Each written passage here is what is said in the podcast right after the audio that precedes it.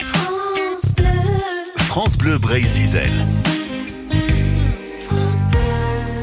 Cette semaine, euh, dans la série euh, Les Bretons qui ont marqué l'histoire, on découvre euh, l'histoire de Charles-Louis du Quédic, qui est né en 1740 près de Douarnenez et qui est mort à Brest en 1780. Alors vous allez me dire, 40 ans, ça fait jeune pour mourir, mais lui, c'est des suites de ses blessures. Alors voici son histoire.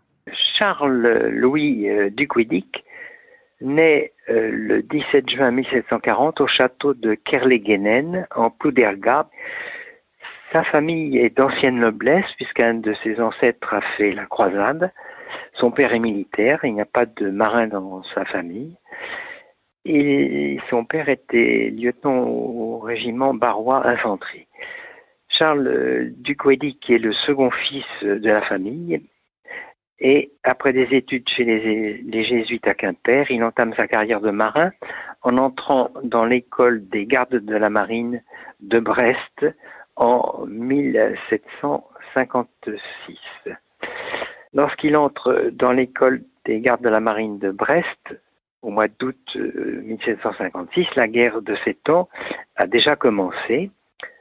Et au cours de cette guerre, la France va affronter la Prusse, puis euh, l'Angleterre. Dès le mois de décembre 1756, Duquesne embarque euh, pour sa première campagne. Il embarque sur un vaisseau, le Diadème, qui fait partie d'une escadre commandée par Beaufremont.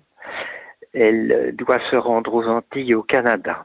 Lorsque l'escadre arrive aux Antilles, le diadème sur lequel se trouve Duquesne rencontre un navire anglais, le Greenwich, et va s'en emparer. Donc c'est déjà le, baptême du feu pour Duquesne.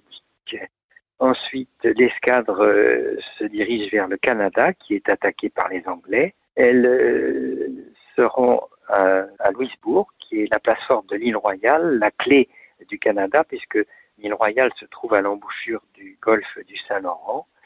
Malheureusement, cette campagne va se terminer mal, puisqu'une épidémie euh, va survenir à bord euh, de cette escadre, une épidémie euh, de fièvre putride, comme on les appelait alors, mais en fait le typhus.